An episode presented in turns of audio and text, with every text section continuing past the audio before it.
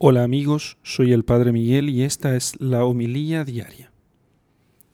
Lectura del Santo Evangelio según San Lucas, capítulo 7, versículos 11 al 17. En aquel tiempo fue a una ciudad llamada Naín e iban con él sus discípulos y mucha gente. Y acercándose a la puerta de la ciudad, he aquí que llevaban fuera difunto al hijo único de una mujer que era viuda, y mucha gente de la ciudad la seguía. Viendo el Señor a aquella mujer, sintió mucha pena de ella y le dijo, no llores. Y acercándose, tocó el féretro, y los que llevaban aquel féretro quedaron parados. Y dijo, Jovencito, a ti te digo, levántate. Sentóse el muerto y empezó a hablar, y le entregó a su madre. Y entró en todos gran temor y glorificaban a Dios diciendo, ¿qué profeta grande se ha levantado entre nosotros? Y también decían, Dios ha visitado a su pueblo. Salió esta palabra en toda la Judea acerca de él y en todos los pueblos de alrededor. Palabra del Señor. Gloria a ti, Señor Jesús. Cuando Jesús vio a aquella mujer, se compadeció, sintió pena de ellas, tuvo compasión de su dolor. No llores, le dijo. Y luego, acercándose y tocando el féretro, resucitó al hijo de aquella mujer viuda. Muchos padres de la iglesia han visto en la madre que recupera a su hijo muerto como una imagen de la iglesia, que recibe también a sus hijos muertos por el pecado, que llora por sus hijos muertos por el pecado grave, por el pecado mortal, y los recibe a través de la acción misericordiosa de Cristo. La iglesia, que es madre con su dolor, va intercediendo por cada uno de sus hijos, como hizo la madre viuda por su hijo único.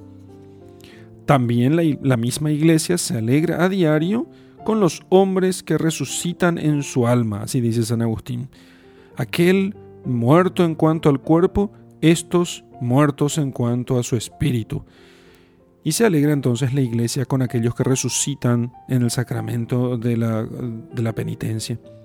Si el Señor se compadece de una multitud que tiene hambre, ¿cómo no se va a compadecer de quien padece una enfermedad en el alma o lleva ya en sí la muerte para la vida eterna, también Jesús se compadece así de los muertos por el pecado.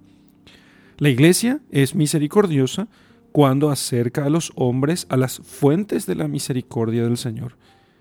Ella es depositaria y dispensadora de esas fuentes, y ella es misericordiosa cuando lleva a los hombres a esas fuentes.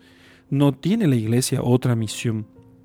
Especialmente hace eso en la Eucaristía en el sacramento de la penitencia, cuando lleva a los hombres a la Eucaristía y cuando lleva a los hombres al sacramento de la penitencia. Esto no es sacramentalismo, sino que es lo mejor que tiene la Iglesia para dar a los hombres. No tiene oro ni plata, pero tiene la vida eterna.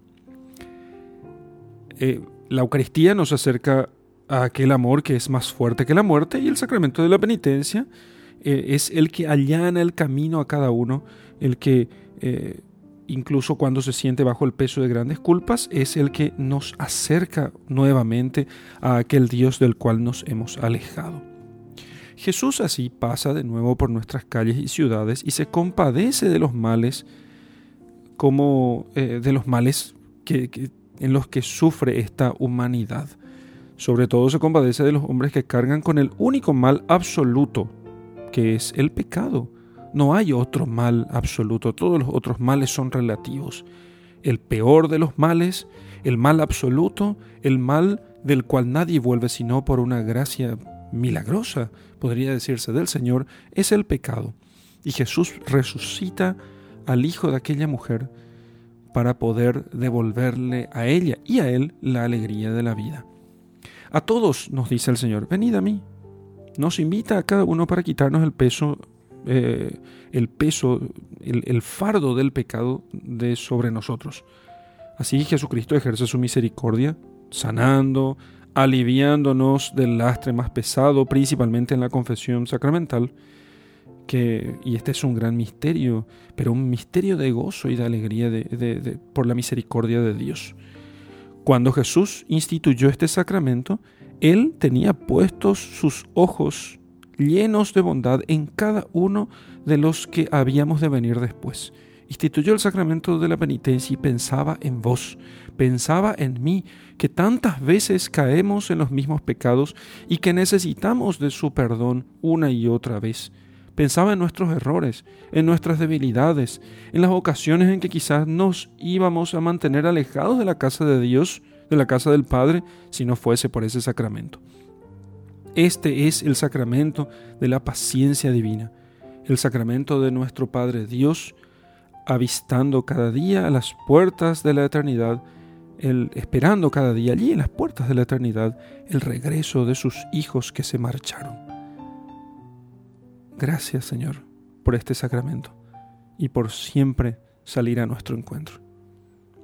En el nombre del Padre y del Hijo y del Espíritu Santo. Amén.